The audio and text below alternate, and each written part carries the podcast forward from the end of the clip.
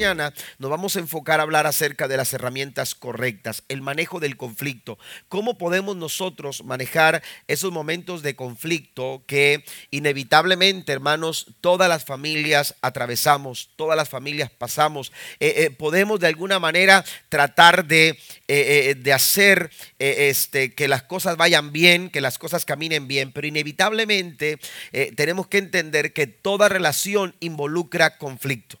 Amén. Toda relación, cualquier tipo de relación, sea de amistad, sea de noviazgo, sea de matrimonio, sea eh, de familia, sea laboral, eh, eh, cualquier relación involucra el conflicto. Amén. E, en cualquier eh, eh, relación, en cualquier tipo de relación, nos vamos a encontrar, hermanos, que cualquier tipo de relación involucra, involucra conflicto. Y, esto, amados hermanos, eh, lo vemos también a la luz de la palabra. Hasta en las mejores familias, déjeme decirle usted, y no es chisme. Amén. Pero hasta las mejores familias en la Biblia pasaron momentos conflictivos eh, eh, este, en su relación. Nos podemos encontrar algunos ejemplos como la rivalidad entre hermanos que hubo entre Caín y Abel. Si usted necesita eh, las notas de la clase, solamente levante su mano y los sugieres van a estar llegando a, donde usted está. Si las quiere en inglés, también las tenemos en inglés, aunque yo estaré compartiendo en español. Pero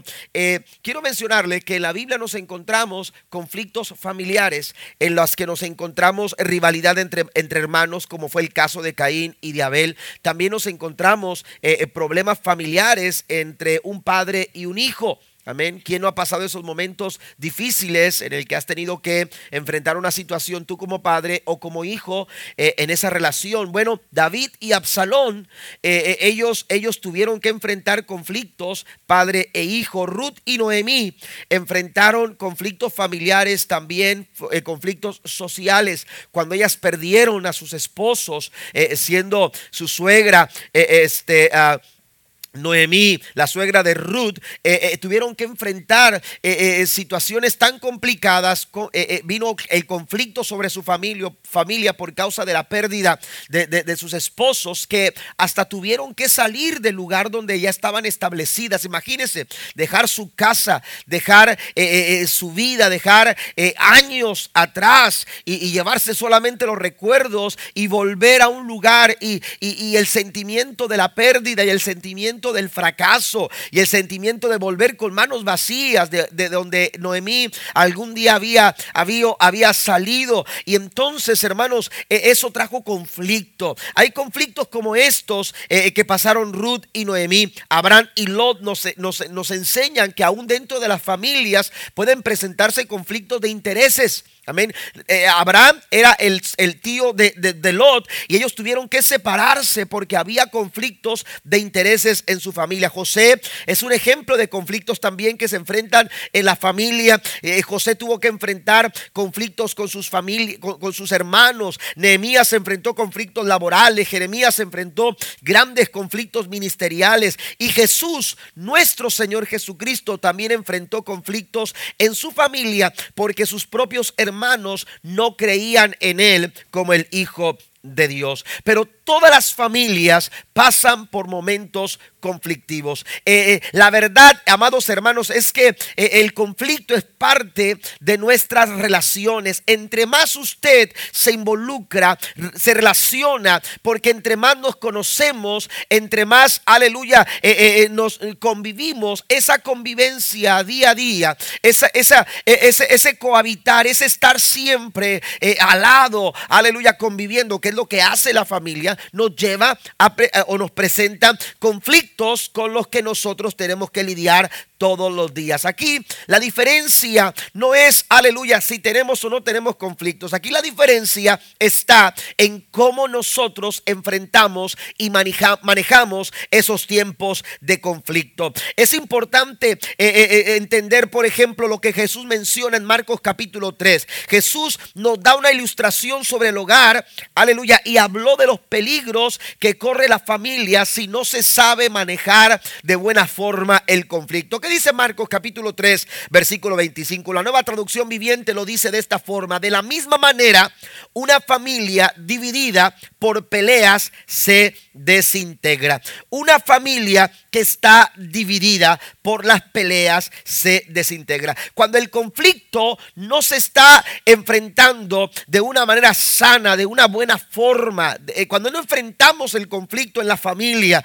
como se debe de realizar, hermanos, podemos, podemos poner en un mayor peligro la estabilidad familiar. Se desintegran las familias cuando, cuando, eh, cuando, cuando hay contiendas, cuando hay divisiones, se destruye. Y nosotros tenemos que evitar eh, que nuestra familia se, desintegre. Por eso necesitamos hacer mejoras y tenemos que mejorar en la forma en que nosotros eh, eh, enfrentamos los conflictos, en la forma como nosotros manejamos el conflicto. Es importante a la hora de manejar un conflicto, hermanos, eh, reconocer o identificar cuáles son las herramientas correctas.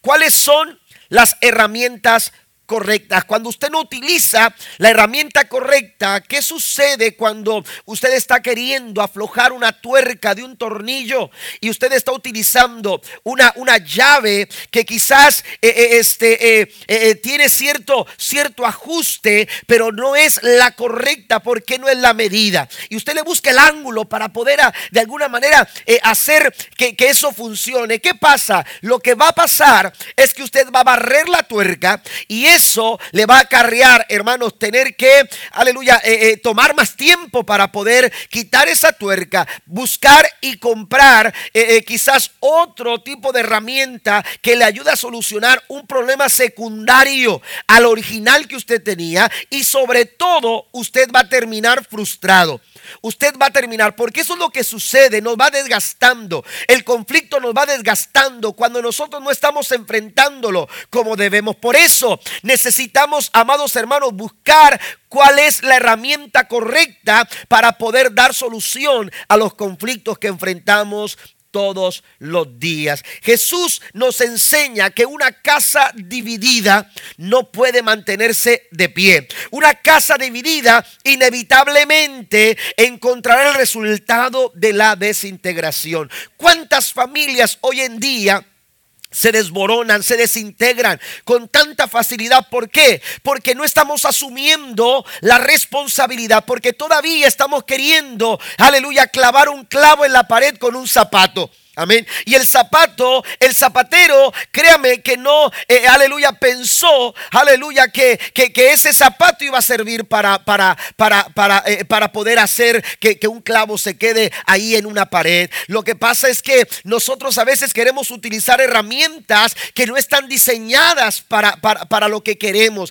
Y estamos tratando de tener buenas familias y estamos tratando de tener familias saludables y estamos tratando de tener estabilidad para nuestra casa y queremos darle lo mejor a nuestros hijos y queremos darle lo mejor a nuestra familia. Pero si usted está tratando de clavar, aleluya, con un zapato, un clavo en la pared, usted lo está haciendo con la herramienta equivocada. Usted no va a lograr tener una familia estable si está utilizando una herramienta incorrecta una herramienta incorrecta. Lo que sucede es que una familia que es manejada con herramientas incorrectas, dice, aleluya, se va a desintegrar. Aleluya, si queremos superar el conflicto, debemos primero entender cuáles son las razones. Eh, eh, eh, ¿Cuáles son las razones? ¿Dónde comienza el conflicto? Mire lo que dice Santiago. Santiago capítulo 4, versículo 1, dan el clavo. Santiago en el capítulo 4, versículo 1 dice, ahí es donde comienza todo. ¿Dónde comienza la violencia? ¿Dónde comienza la violencia que estamos, eh, se está eh, suscitando? 18, aleluya. Eh, hace algunas semanas hablábamos de 11.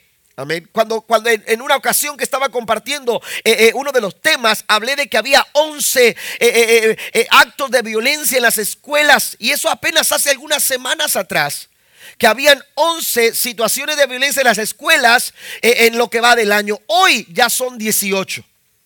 Amén. Hoy ya son 18. Amén. Y, apenas estamos a la mitad del segundo mes del año 2018. Eh, eh, ¿Dónde se suscita todo eso? ¿Por qué estamos, eh, por qué vemos esta situación? ¿Por qué vemos cada vez más común tanta violencia? Aleluya. ¿Por qué tanto, tanta ofensa? ¿Por qué tanto maltrato? ¿Por qué tanta, este tipo de manifestaciones? ¿Dónde comienza todo? ¿Por qué las familias están optando por, eh, eh, por, por, caminos equivocados? ¿Por qué? Santiago dice que todo comienza, dice, ¿de dónde surgen las guerras y los conflictos entre ustedes? No es precisamente de las pasiones que luchan dentro de ustedes mismos. Ahí donde se origina todo el problema. El problema se origina adentro. Es en nuestras emociones descontroladas, es en nuestros malos deseos, es, aleluya, en nuestros intereses, aleluya, egoístas, es en nuestros impulsos. Somos personas pasionales, somos seres humanos movidos por emociones, por impulsos, por deseos y por intereses. Pero cuando estos están eh, mal establecidos o descontrolados o están tomando el control de, de, lo que somos, hermano, nos pueden llevar a caminar por caminos equivocados. Un interés egoísta, un deseo equivocado, eh, movidos por los impulsos y llevados por las emociones, nos pueden llevar a tomar malas decisiones. Nos pueden llevar por caminos equivocados. Nos pueden llevar a, aleluya, nos pueden persuadir a, aleluya, a, tomar caminos que no corresponden y que no benefician para el Estado y para la buena salud de nuestras, de nuestras familias. El conflicto es parte de nuestra naturaleza humana. Somos conflictivos. Amén. Somos conflictivos cuando la Biblia nos narra el nacimiento de Jacob y de su hermano Esaú. Todavía no salían a, la luz del mundo, todavía no salían del vientre de su madre y ya venían peleando. Yo salgo primero, oiga, imagínense. Lo narra la Biblia. Amén. Venían ahí. Eh, hay conflictos, es parte de nuestra naturaleza humana. Aleluya. Y tenemos que saber lidiar si es parte de nosotros, tenemos que aprender cuáles son las herramientas, cuáles son los recursos que tenemos a la mano para poder manejar el conflicto y no que el conflicto, aleluya, tome lugar en nuestra vida y nos controle a nosotros. Tenemos que aprender a manejar esto. Por eso es importante que esta mañana nos enfoquemos a los pasos que nos da la Biblia para poder manejar, tener un buen manejo del conflicto en nuestras familias. Mire, podemos ver esto. Eh, eh, eh, como, es parte de nuestra naturaleza humana, tanto que nos lleva a, ver dos cosas. Primero, que somos diferentes. Somos diferentes. El conflicto es parte de nuestro día a día. Amén. Y, y, lo, lo, que hace, eh, lo que hace, eh, el por qué se presenta el conflicto es porque somos distintos. ¿Por qué? Porque tenemos, tenemos aspiraciones diferentes, porque tenemos pensamientos diferentes. Y esas diferencias nos llevan a entrar en conflicto. Esas diferencias nos llevan a estar en conflicto. Usted puede tener e, en su familia eh, muchos rasgos, eh, este, eh, muchos parecidos, pueden tener, oiga, muchas cosas en común. Sin embargo, hay algo que nos hace diferentes. Usted sabe que sus hijos, aunque los cuatro son míos, aunque los cuatro yo los crié, aunque los cuatro, oiga, yo, yo son, son, mis hijos, la verdad es que los cuatro son diferentes. Los cuatro son distintos y yo tengo que entender las diferencias que hay en sus personalidades. Las diferencias, las diferencias que hay en su carácter, las diferencias que hay en sus gustos. Amén.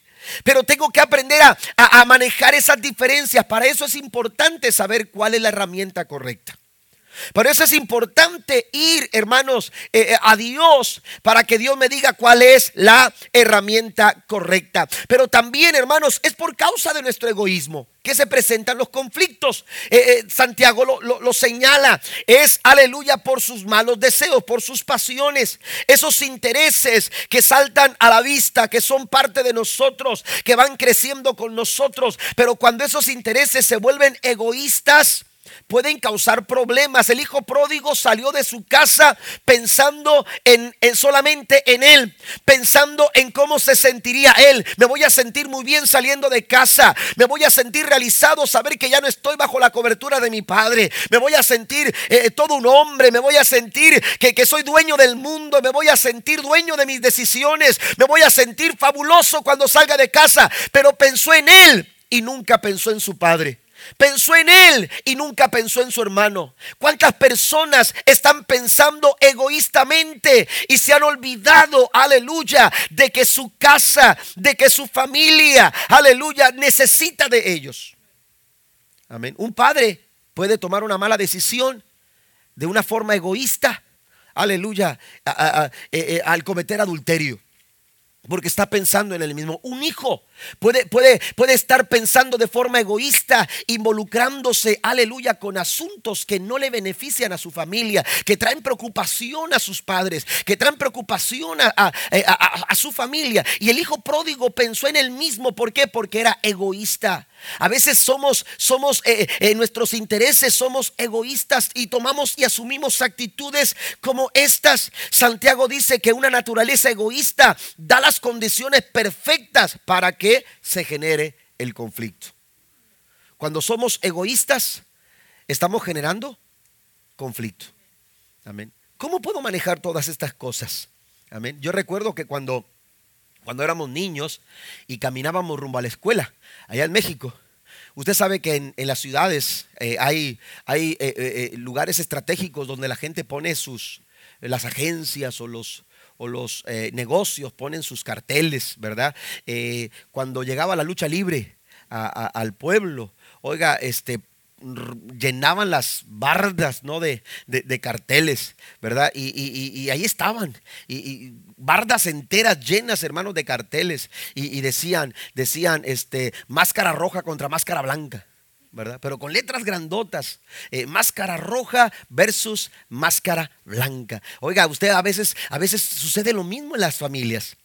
En las familias, hermanos, aleluya, hay tanto, eh, a veces hay, hay tanta diferencia y, esa diferencia se hace, se hace cada vez, se acentúa cada vez más y, aleluya, por causa de los, de los intereses egoístas. Y entonces la gente vive, hermanos, eh, de esta forma, en mi manera versus tu manera.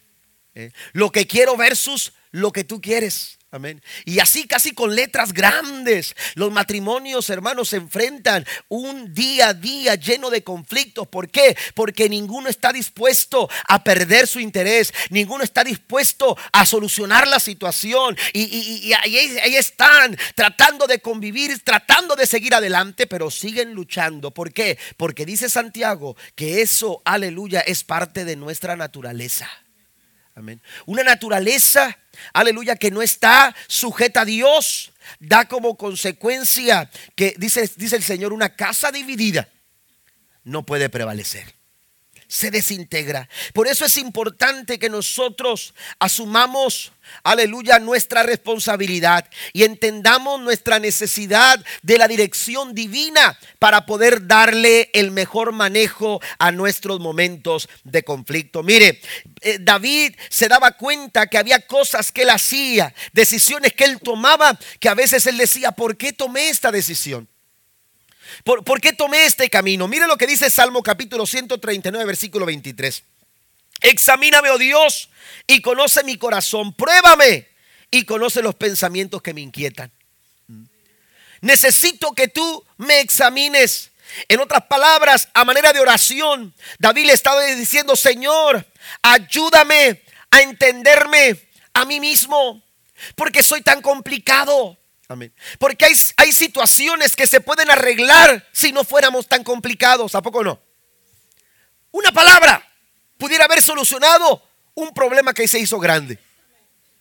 Pero el mal manejo del conflicto, amén. El no saber pedir perdón, el no saber, aleluya, eh, eh, eh, tener, actuar cuando, cuando se debe hacer, que parte de lo que vamos a estar hablando más adelante eh, se va a enfocar en eso. Pero qué importante es que nosotros, aleluya, eh, entendamos que somos complicados. Somos complicados.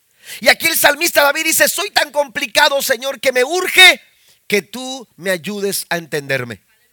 que tú me examines y explores dentro de mí para que pruebes si, si, es, si es realmente lo que necesita mi casa o es mi orgullo. Eh, o es, o es, mi orgullo, o mis falsos intereses, o, o la forma equivocada en la que he querido actuar. Pero necesito que Dios me examine, decía el salmista, conoce los pensamientos que me inquietan. Mire, vamos a hablar de cinco posibles respuestas ante el conflicto. Amén. Antes de entrar a los, puntos principales de nuestra lección esta mañana. ¿Cuáles son las cinco posibles respuestas al conflicto? La primera de ellas, amén. La primera de ellas es, aleluya, cuando decimos a mi manera. Cuando decimos a mi manera, ahí van a estar en la pantalla. Cuando decimos nosotros, el conflicto lo voy a solucionar a mi manera. Esa, esa es una herramienta equivocada. Es una herramienta incorrecta. Cuando eh, este tipo de personas o este tipo de familias que resuelven la situación de esta forma, ellos eh, cuando enfrentan el conflicto, ellos dicen, me voy a salir con la mía. Aquí me voy a salir yo con lo que yo quiero. ¿sí? ¿Por qué? Porque yo estoy 100% correcto en todo lo que yo hago. Y a costa de, de lo que sea, pero yo quiero realizar las cosas de esta manera. Yo voy a solucionar y voy a encarar este problema de esta forma. A costa de lo que sea. Por eso el Señor dice, una casa dividida, una familia dividida, ¿sí? se va a desintegrar. Amén. Necesitamos hacer de lado esa, esa, esa, esa herramienta. Una herramienta incorrecta no la podemos utilizar en nuestra familia. Segunda posibilidad, de ninguna manera. La otra, la otra forma en que a veces algunas familias responden es de esta manera. Ellos dicen, ¿sabes qué? Voy a evitar eh, voy, a, voy a ignorar el problema. Voy a hacer como que el problema no está. Voy a, voy, a, voy a hacer como que el problema no existe, como que no hay nada. La verdad es que este tipo de actitud o este tipo de lidiar con el conflicto, amados hermanos, no resuelve absolutamente nada. Amén. No nos lleva hacia ningún lugar. Todo lo que hace es acumular todo lo que hace, aleluya, es, es estar de alguna manera alimentando una bomba de tiempo que en cualquier momento esa bomba va a explotar.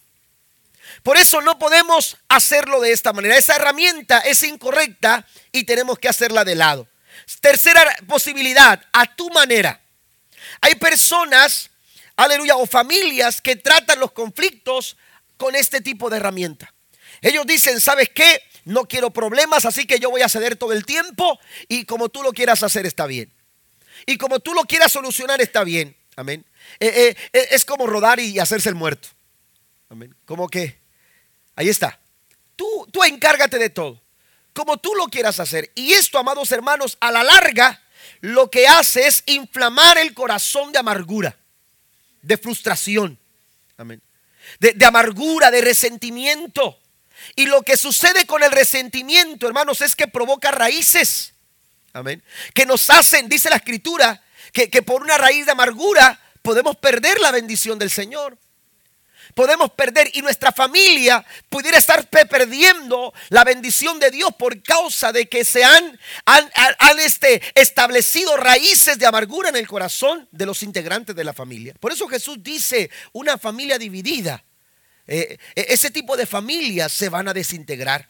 Amén. Tarde que temprano, aleluya, esa raíz de amargura, aleluya, va a dar una consecuencia terrible, una consecuencia, aleluya, que no, que no, que no esperábamos y que no queríamos alcanzar. Hay otra cuarta posibilidad, es a medio camino. Vamos a estar en medio camino, es decir, ¿cómo vamos a tratar este problema? Bueno, vamos a irnos 50 y 50. ¿Tú tienes tu idea? yo tengo la mía. Vamos a llegar a medio camino. Tú ganas a veces, yo gano también. Eh, tú pierdes, yo también pierdo. Amén. Eh, es decir, eh, vamos a estar mitad y mitad. Y esto, hermanos, pudiera para algunos parecer alguna, alguna, alguna forma de responder al conflicto este, no, tan, no, tan, no tan mala, pero la verdad es que puede también dañar la estabilidad familiar. Porque no se trata de quién gana y quién pierde. No se trata de, decidir cuántos puntos tienes tú, cuántos puntos me tocan a mí. Porque eso no es la familia.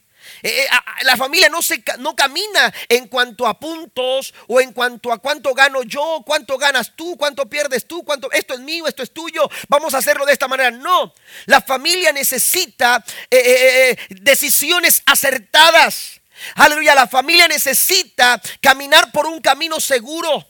La, la, familia necesita de sabiduría y de prudencia para poderse edificar. La Biblia dice que con prudencia se edifica la casa. Amén. Y esto es poco prudente. Porque por decir, eh, dar un ejemplo, es que yo ya tengo mis 50, ahora le faltan, le faltan algunos puntos a ella para llegar a su 50%. Y, y entonces, ¿qué pasa? Está tomando una mala decisión, pero como le falta todavía, le voy a, voy a ceder esa oportunidad. Esa mala decisión puede llevar a la ruina a la familia. No sé si me explico. Pero tenemos nosotros que entonces recurrir a la herramienta correcta. Y esta es la quinta posibilidad. La quinta posibilidad de responder a un conflicto es a nuestra manera. Y esta manera, hermanos, bien pudiera llamarse también la manera de Dios. Porque cuando, cuando el Señor une en matrimonio, cuando el Señor une a la pareja, la Biblia dice, dejarán a su padre y a su madre y se unirán a su mujer y vendrán a ser una sola carne. El pensamiento de Dios, amados hermanos, es que seamos una sola carne. Las familias comienzan bajo esa bajo, esa, bajo ese, ese fundamento, aleluya, que Dios ha puesto el matrimonio, aleluya, eh, eh, bendecido por Dios, el matrimonio bendecido y favorecido por la gracia de Dios es un matrimonio, aleluya, que se ha unido y que permanece unido. El Señor dice una casa que es dividida no puede prevalecer, se viene abajo, se desploma con facilidad, se desintegra rápidamente, pero cuando el matrimonio matrimonio es sólido y ese matrimonio es como uno, porque así dice la escritura, que somos uno. Cuando venimos a fusionarnos en una sola persona, aleluya, en una sola carne, entonces nuestros intereses, entonces nuestras metas, entonces nuestros objetivos ya no son tus objetivos, ya no son tus metas, ya no son tus intereses, sino que son nuestros intereses, nuestros motivos, son nuestros problemas y son nuestras soluciones. Den un aplauso fuerte al Señor esta mañana. Dios quiere bendecir nuestras familias. Dios quiere que podamos mejorar, pero a medida que nosotros podamos manejar el conflicto como debemos de hacerlo utilizando las herramientas correctas, vamos a traer bendición a nuestra, a nuestra casa. La Biblia nos dice, caminarán dos juntos si no estuvieran de acuerdo. Amén. No pueden caminar juntos. No, puede, no podemos avanzar como familia si no nos ponemos de acuerdo. Por eso es importante, hermanos, saber responder con la herramienta correcta a la hora de solucionar o manejar el conflicto.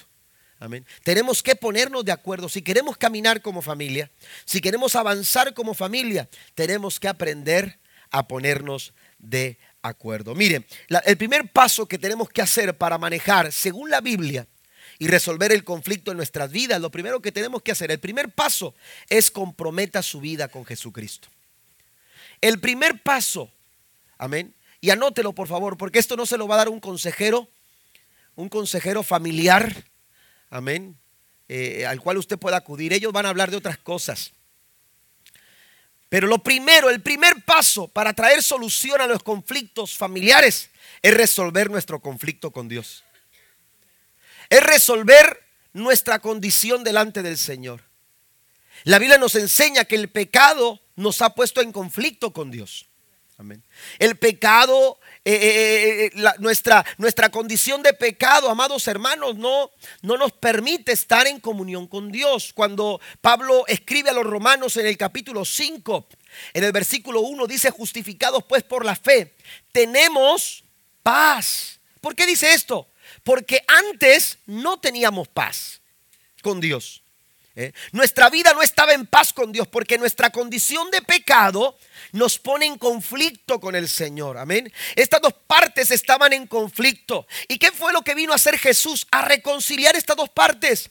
A reconciliar al hombre con Dios. Porque por causa del pecado el hombre no podía estar en comunión con el Señor. Pero entonces a través de Cristo, Él vino a traer esa paz. Él vino a traer esa, esa, esa, esa forma de que el hombre pudiera estar en comunión con Dios. Por eso dice Pablo, tenemos paz para con Dios por medio de nuestro Señor Jesucristo. Si queremos eh, resolver conflictos en nuestra vida, y vaya que, que nos enfrentamos a muchas situaciones en el trabajo, eh, eh, eh, con nuestras amistades, con, con, nuestras familiares. Nos encontramos en conflictos a veces por situaciones insignificantes. La única, el primer paso para poder resolver esa, esa clase de conflictos es resolver nuestro conflicto con Dios.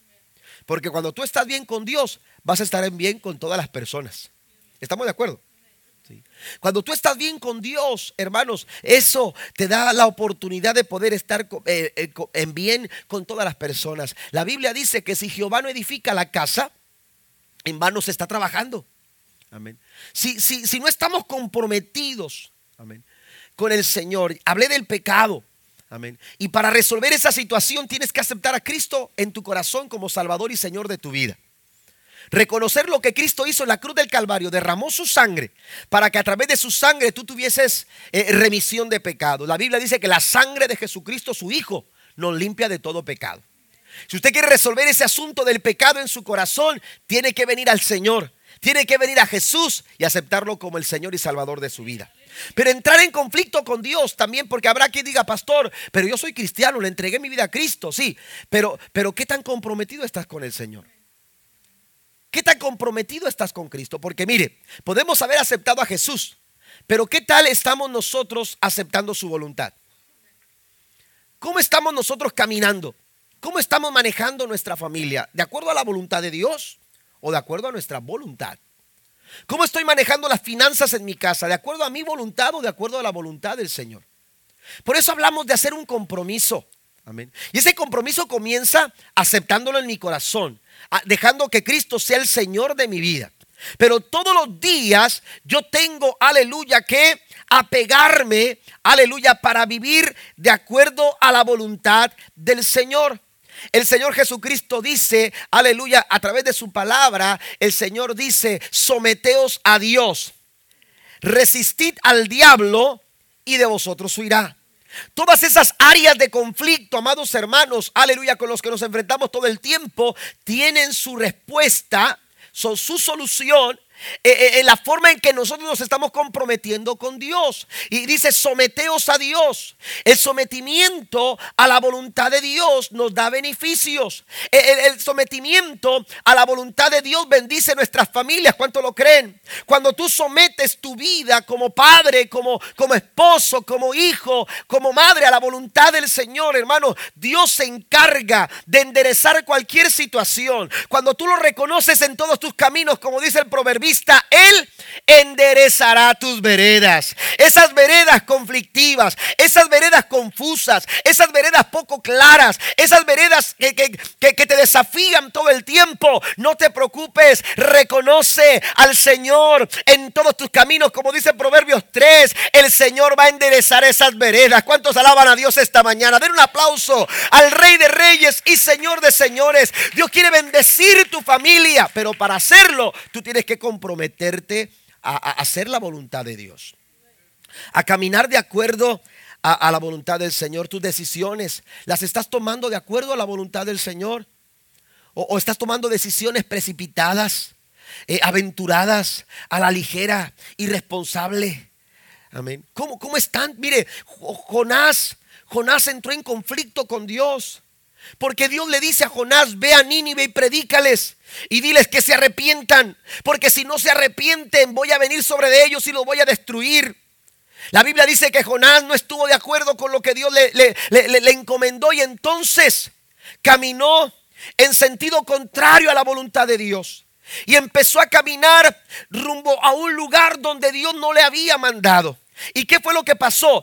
Jonás lo que quería, amados hermanos, entendía que, que, si él iba y predicaba, Nínive se iba a arrepentir y cuando hay arrepentimiento Dios los perdona. Y esto, esto yo no lo quiero. Eh, y entonces entró en conflicto con Dios. Aleluya. Eh, él sabía que, que su familia podía estar en peligro, pero él pensó, dijo, yo voy a hacer de acuerdo a lo que yo pienso. ¿Y cuántas decisiones las estamos tomando pensando que nosotros podemos resolver las cosas mejor que Dios?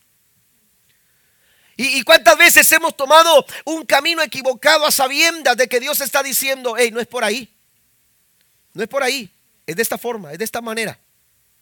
Porque aunque hay caminos que al hombre le parecen derechos, la Biblia dice que su final es camino de muerte. La única forma de bendecir a nuestras familias, de traer bendición a nuestra casa, de traer bendición a nuestros, a nuestros hogares, hermanos, es creerle al Señor y caminar de acuerdo a su voluntad. ¿Cuántos dicen amén? Amén. Entonces necesitamos nosotros comprometernos comprometer nuestra vida con el Señor. Jonás pensaba que, que, de alguna manera, como, como, dejando pasar el tiempo, el problema se iba a, se iba a resolver. Este, eh, eh, por accidente o, algo iba a suceder allá y, mientras él estaba por allá eh, disfrutando de unas vacaciones o qué sé yo, amén, en el barco. Él pensaba que ignorando el problema las cosas iban a tomar un buen camino, pero la verdad, amados hermanos, que todo lo que sucedió fue complicar más la situación. ¿Y cuántas veces nosotros estamos en esta misma situación de Jonás? Nos encontramos apabullados. La situación nos ha, nos ha, nos ha eh, tomado por sorpresa.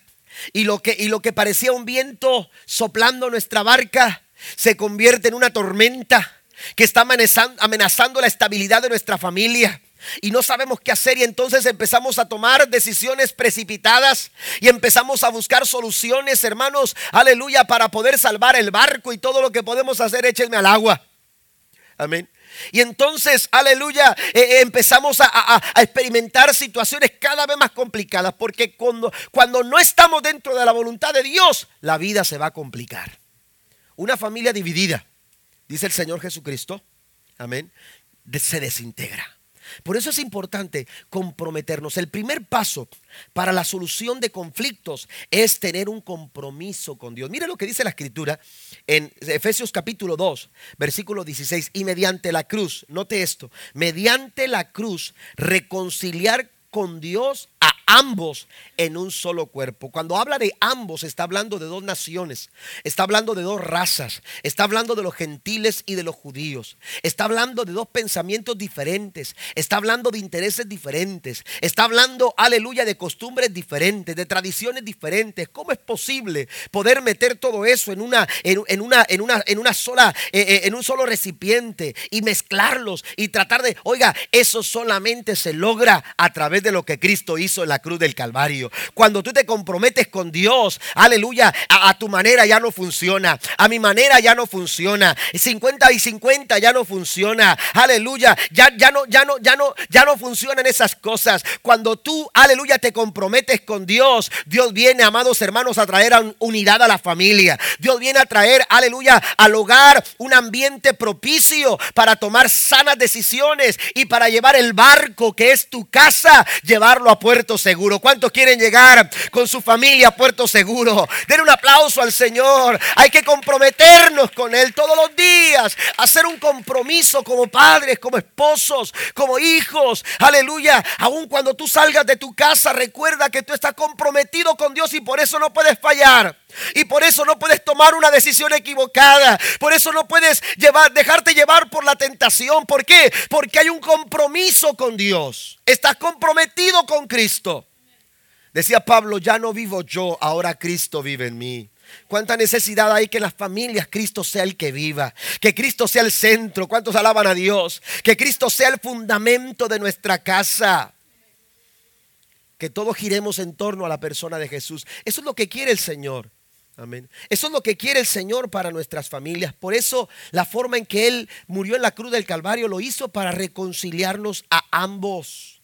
La esposa, el esposo, los hijos. Amén. Reconciliar, reconciliar a ambos. Dice, matando en ella las enemistades. No hay por qué vivir en casa o dormir con el enemigo, como se dice. No hay tal cosa. No tienes por qué sentarte a la mesa a comer con el enemigo. No, tu esposo no es tu enemigo. Tu esposa no es tu enemiga. Tus hijos no son tus enemigos. Son tu familia. Y esa familia es una bendición. ¿Cuántos dicen amén? Nuestra familia es una bendición. Pero tenemos que comprometernos con Dios. Si el esposo, si la esposa, si los padres, si las madres, si los hijos están comprometidos con Dios, hermanos, la familia será bendecida. ¿Cuántos dicen amén? La relación con Jesucristo, más que cualquier otra cosa, establece el tono para la habilidad de manejar el conflicto que enfrentamos. Cuando tú estás comprometido con Dios, vas a tener, hermanos, la habilidad de saber manejar las circunstancias. ¿Por qué? Porque vas a empezar a pensar como Dios piensa. La Biblia dice que tenemos la mente de Cristo. Amén. No es que seamos Cristo, no es que seamos dioses, pero Dios, hermanos, alimenta nuestros pensamientos con, con herramientas correctas para poder solucionar cualquier problema. Mientras que el mundo dice, no te preocupes, déjalos. Amén. Que, tus hijos sepan enfrentarse y, que se den golpes y, que esto y que el otro. Mientras que el mundo dice, sepárate de ella, hombre, ¿para qué estás batallando con tu esposa? ¿Para qué batallas con tu esposo? Hay mejores allá afuera. Mientras que el mundo te dice eso, el Señor dice que las armas de nuestra milicia no son carnales, sino que son poderosas en Dios para destruir fortalezas. ¿Cuántos dicen amén? La Biblia dice, todo lo puedo en Cristo porque Él me fortalece.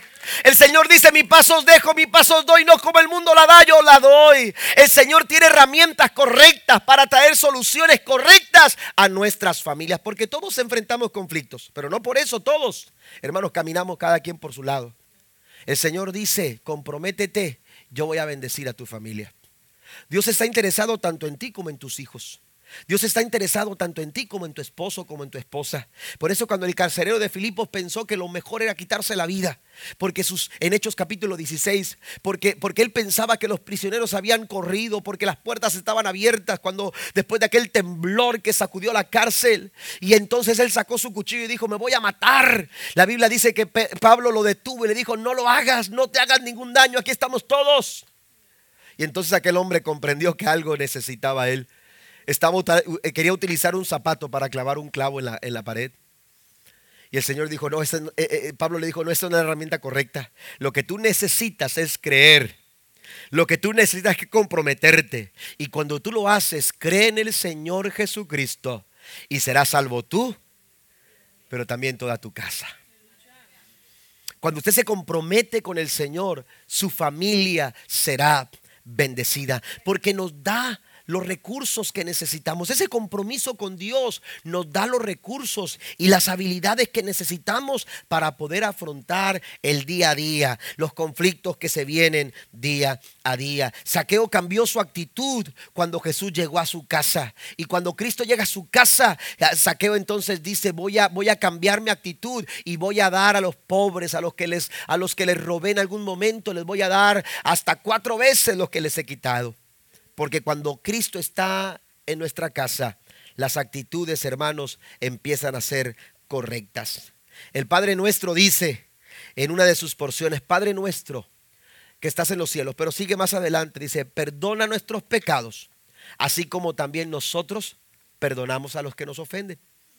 ¿Por qué menciono esto?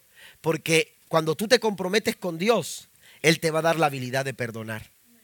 Porque tú has experimentado el perdón de Dios. Y si Él, a pesar de quien tú has sido, a pesar de quien tú fuiste, a pesar de lo que has hecho, Él dijo, te voy a perdonar. El Señor dice, tú también puedes perdonar a los que te, ofenden. Y, en, nuestras relaciones podemos encontrarnos momentos en que somos ofendidos, pero también momentos en los que nosotros ofendemos. Y cuando se trata de perdón, tenemos que aprender, hermanos, que el perdón no solamente se da, sino que también se pide. Amén. Dicen que un muchacho, después de haber terminado su carrera, llegó con su padre. Cuando él pensó que él estaba listo, él quería prepararse, estudiar, tener un trabajo, empezar a guardar ciertas cosas, porque él decía, yo me quiero casar y quiero formar una familia. Y entonces cuando él dijo, estoy listo para hacerlo, entonces fue a su padre, que era un hombre ya avanzado en edad, se acercó a él y le dijo, papá, quiero decirte que mi novia y yo, mi novia de muchos años, nos hemos comprometido para casarnos, nos vamos a casar. Quiero que me des un consejo. Y el padre le dijo, perdona. Dijo, no, papá, no, no es que me equivoqué, no es que hice nada, yo no tengo nada, este, eh, eh, yo, yo nomás te quiero decir que me, que me voy a casar y quiero que me des un consejo. Y le dijo, perdona. Y le volvió a decir, ya un poco más molesto, papá, es que no estás entendiendo lo que te estoy diciendo. Lo que te estoy diciendo es que me voy a casar y quiero que me digas qué es lo que tengo que hacer para poder hacer un matrimonio bueno y, una familia sana. ¿Qué es lo que tengo que hacer? Y dijo, perdonar. Tú tienes que aprender a perdonar desde ahora. Porque cuando tú te cases, habrá momentos en que tú tengas que pedir perdón. Y habrá momentos en que tú tengas que dar el perdón. Cuando tú vienes a Cristo, ese compromiso con el Señor te da la habilidad, no solamente, hermanos, para tomar una buena actitud, no solamente, aleluya, para poder desarrollar habilidades y recursos, sino que también tendrás la capacidad de poder perdonar, así como Cristo un día a ti te perdonó. La Biblia nos enseña, amados hermanos, que cuando nos comprometemos con Dios, eh, establecemos un fundamento. Y si usted va a Mateo capítulo 7, versículo 24, en adelante dice Jesús, cualquiera pues que me oye estas palabras y las hace, le voy a comparar a un hombre prudente que edificó su casa sobre qué? Sobre la roca. Amén. Una persona comprometida sabe que su casa está con, con, Dios, sabe que su casa está establecida sobre un buen fundamento. Y cuando hay un buen fundamento, dice el Señor, podrán venir ríos, podrán venir vientos, podrán venir tempestades, pero cuando el fundamento es sólido, la casa se mantiene estable. Una persona que está comprometida con el Señor, hermanos, está asegurando su casa desde los cimientos. Amén. Está asegurando su casa y su casa está eh, tiene la garantía de que permanecerá firme. Dice el Señor aquí, dice, descendiendo lluvia, vinieron ríos y soplaron vientos y golpearon contra aquella casa y no cayó porque estaba fundada sobre la roca. ¿Sobre dónde estamos fundando nuestra casa? ¿Cuáles son los cimientos de nuestra casa? El primer paso para que esos conflictos, hermanos, no traigan, no traigan ruina a nuestra casa, el primer paso es comprometernos con Jesús. Comprometa su vida con Cristo. Usted puede llamar a su familia, puede sentarse con sus hijos y decirles todos los días, necesitamos hacer un compromiso con Jesús. Necesitamos estar comprometidos con Él. Segundo paso, y aquí nos vamos a quedar en el segundo paso, eh, los siguientes puntos los veremos más adelante en la próxima semana. Pero el segundo paso, hermanos, es hable con Dios del conflicto. La segunda cosa que tenemos que hacer para poder manejar esos momentos conflictivos en nuestra vida familiar es aprender a hablar con Dios de esos conflictos que nosotros estamos pasando. Mire, a veces estamos muy acostumbrados a hablar de nuestras situaciones, a ventilar nuestras situaciones de una forma vertical. Amén.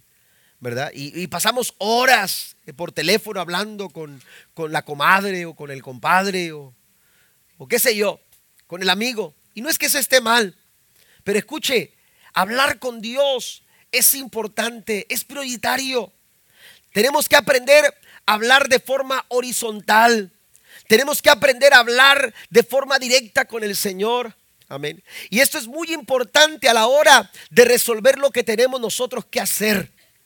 Usted le pregunta a una persona, yo mismo me he sentido, aleluya, eh, eh, impotente eh, para dar un buen consejo, para dar alguna solución, porque hay momentos en que yo mismo no sé lo que tengo que hacer. Amén. Porque somos humanos, porque tenemos limitaciones, porque tenemos incapacidades. Y aunque las personas vienen con la confianza para decirme, pastor o amigo, o quisiera que me des un consejo, hay momentos, hermanos, en que todo lo que les puedo decir es vamos a orar. Porque no sé lo que puedas hacer, no sé lo que tú tengas que hacer, pero hay alguien que sí sabe lo que tienes que hacer. Y cuando esos problemas llegan a nuestra vida y cuando esos momentos conflictivos que, que nos hacen sentirnos como, ¿qué es lo que puedo hacer? ¿Qué, ¿Cuál es el recurso? ¿Cuál es el siguiente paso? ¿Cuál es la decisión que tengo que tomar? Hermanos, en esos momentos yo tengo que aprender a ir al Señor.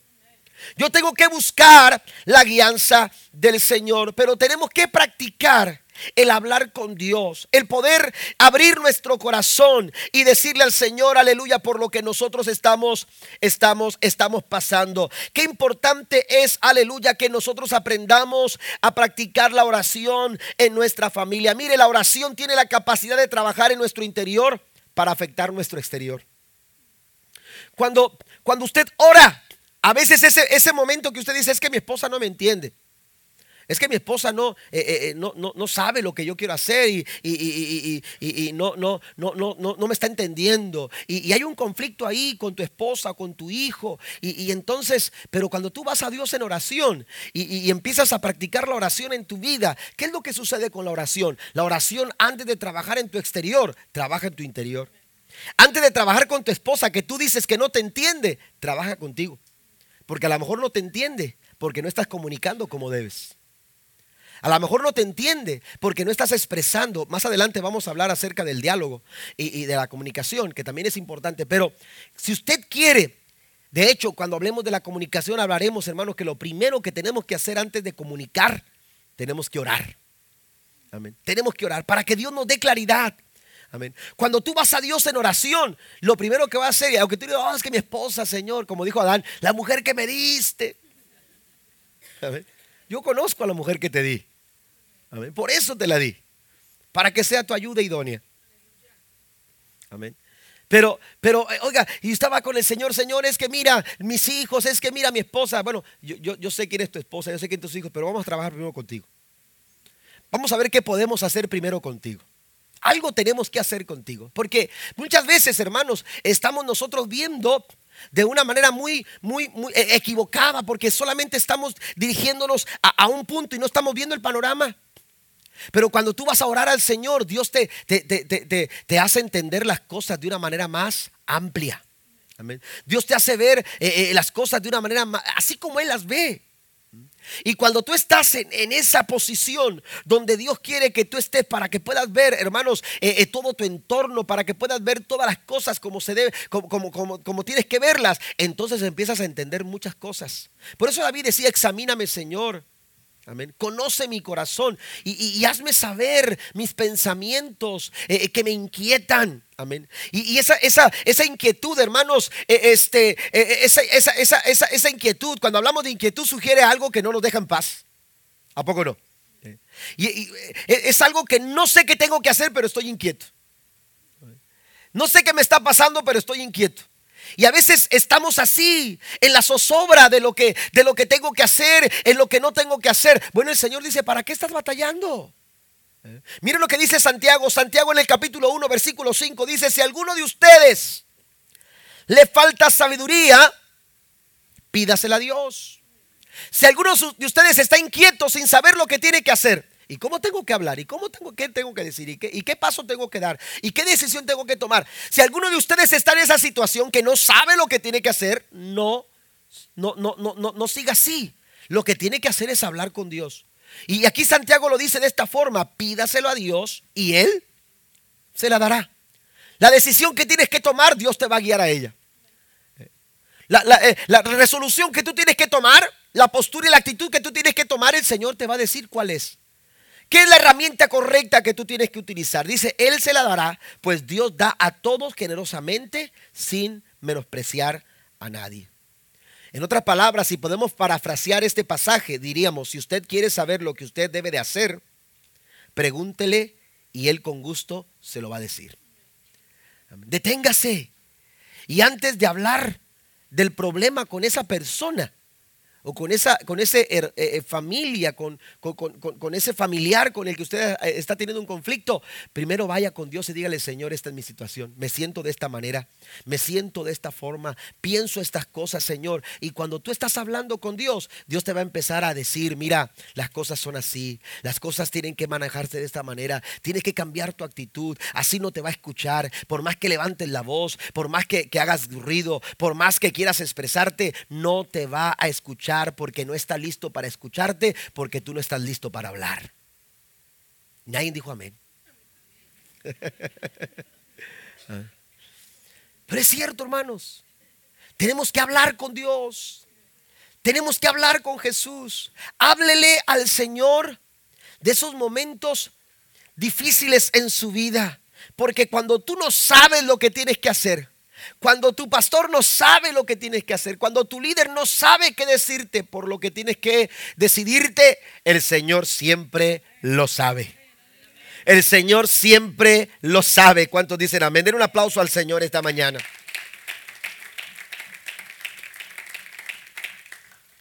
Muchas veces cuando oramos con Dios descubrimos, hermanos, que el problema no está afuera.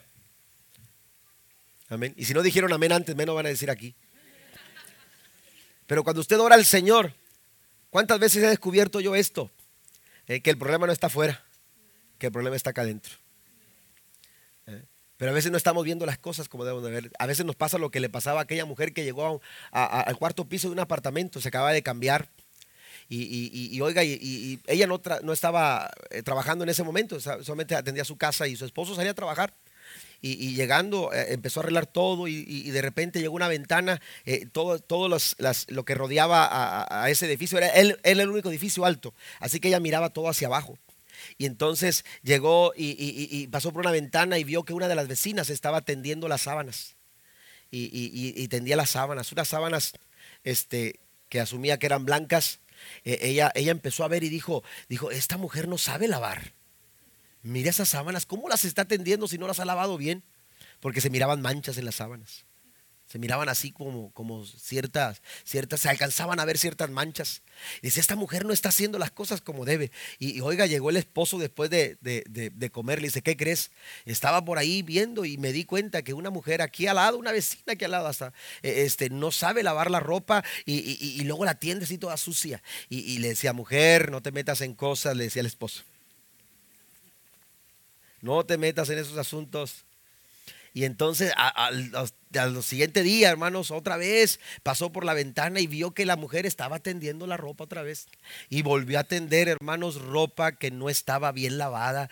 No, hombre, casi, casi le da ahí una, este, un ataque, ¿no? De, eh, y, y, cómo es posible y qué clase de mujer es esta que no está haciendo bien su trabajo y, y hasta ganas le daban de irse allá y decirle, señora, lave bien su ropa.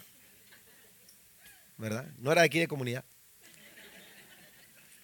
Y, entonces llega el esposo y le platica, no te estés metiendo en esas cosas, ni pases por esa ventana. Y, oiga, pero siguió la semana y uno de esos días volvió a pasar. Amén. Y volvió a pasar lo mismo y volvió a ver lo mismo. Oiga, este llegó el sábado y el sábado el esposo no trabajaba y se levantó temprano y empezaba a hacer un café y de repente volteó hacia la ventana y, y estaba la vecina ahí este, tendiendo ropa. Y entonces él estaba tomando su café cuando de repente empieza. Que agarra un spray, que empieza. Oiga, después se levanta la, esposa, el hombre estaba sentado leyendo el periódico y tomándose el café en la sala. Llega la esposa, ándale. Ya después de tanto tiempo ya aprendió a lavar bien las ropas.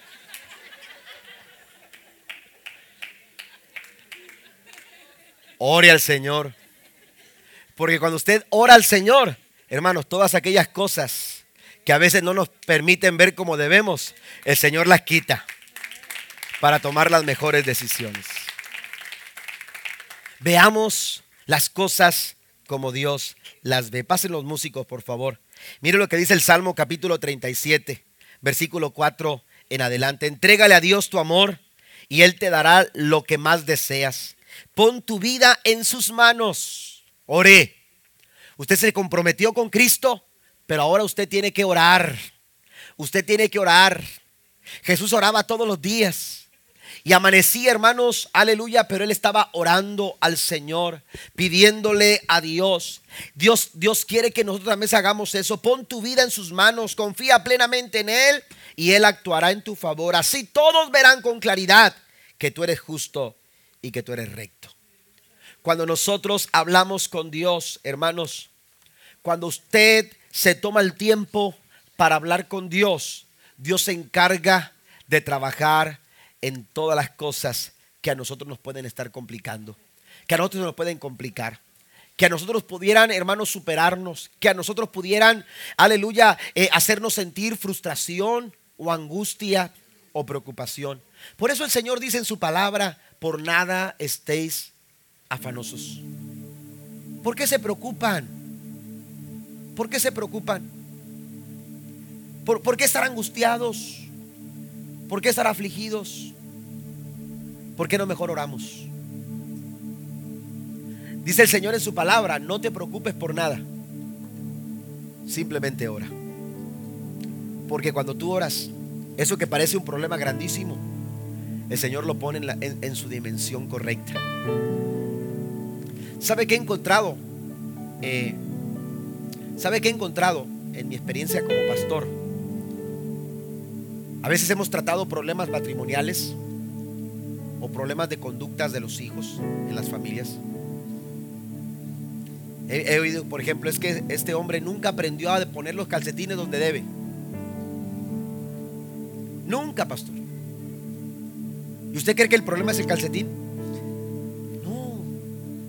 El problema es tu manera, mi manera. El problema es hazlo como yo quiero. El problema es tu interés, mi interés. El problema a veces, hermanos, tiene que ver más con nuestro orgullo.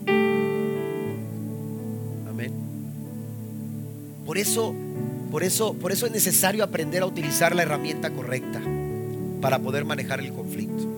Satanás quiere que mi suegra platicaba, por ejemplo, de, un matrimonio que se divorció porque, porque el esposo sin darse cuenta eh, llegó con mucha hambre y la esposa le había hecho mole y ella había arreglado la, casa y había puesto el mantel más bonito.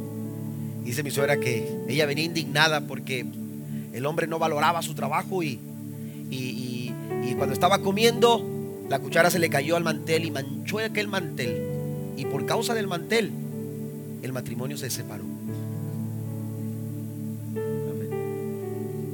Oiga, ah, no es el problema eso no es el problema. El problema es adentro. Y la única forma de solucionar las cosas aquí adentro, hermanos, es acercar nuestro corazón a Dios. Es traer nuestros corazones al Señor. Y cuando usted se compromete con Jesucristo todos los días, Dios está trabajando en su corazón. Y cuando usted se compromete a orar todos los días, el Señor está trabajando en tu corazón. A veces pensamos que orar es decirle al Señor, Señor, solucioname este problema, esta enfermedad, esta situación y se acabó. No, Dios dice, yo puedo arreglar todo eso, pero quiero arreglar tu corazón. Vamos a tomarnos el tiempo para arreglar tu corazón, porque Dios sabe dónde comienzan los problemas. Porque Dios sabe dónde se originan las dificultades. El problema que la sociedad está viviendo es un problema de familia. Amén. Es un problema de familia. Esta sociedad eh, eh, tan, tan eh, de doble moral, de, de, tantas cosas, tan, tan egoísta, esta sociedad tan violenta, es un problema de familia. Es un problema en casa. Es un problema que no se atendió a tiempo en la familia. Es un problema que se dejó crecer en las familias. ¿Por qué? Porque hay familias que están queriendo clavar un clavo en la pared con un zapato. No están utilizando la herramienta correcta. Si queremos nosotros el resultado de una buena familia, necesitamos seguir los pasos del Señor. Póngase de pie en el nombre del Señor en esta hora. Póngase de pie en el nombre del Señor. Dios quiere hacer cosas maravillosas en tu casa. Dios quiere hacer cosas maravillosas en tu familia. Pero para hacerlo el Señor dice, quiero gente comprometida y quiero gente que hable conmigo. ¿Qué le parece si en esta mañana hacemos un compromiso con el Señor? ¿Qué le parece si esta mañana le decimos al Señor, Señor, yo quiero tener un compromiso contigo no solamente de domingo, no solamente cuando hay culto, cuando me toca venir a la clase o cuando me toca dar una clase los martes o participar en alguna cosa en la iglesia. Yo quiero hacer un compromiso diario que todos los días esté comprometido con tu voluntad a tomar las decisiones que tú quieres que yo tome. Para eso lo primero que tengo que hacer es aceptar a Jesús como mi Salvador personal. Y si usted no lo ha hecho, esta mañana usted lo puede hacer. Usted puede aceptar a Cristo como su Salvador personal. Pero ¿qué le parece si en esta mañana venimos a este altar y le decimos al Señor como familia? Mire que Josué no se detuvo a preguntarle a sus hijos, Josué no se detuvo a decirle, ¿cómo ven muchachos? ¿Hacemos un compromiso con Dios? Eh, ¿Están dispuestos a que hagamos un compromiso con Dios? Josué era el padre de familia y él dijo, yo y mi casa vamos a servir al Señor. ¿Que va a ser trabajo? Sí. ¿Que va a ser un desafío? Sí, pero lo acepto. Yo y mi casa vamos a servir al Señor.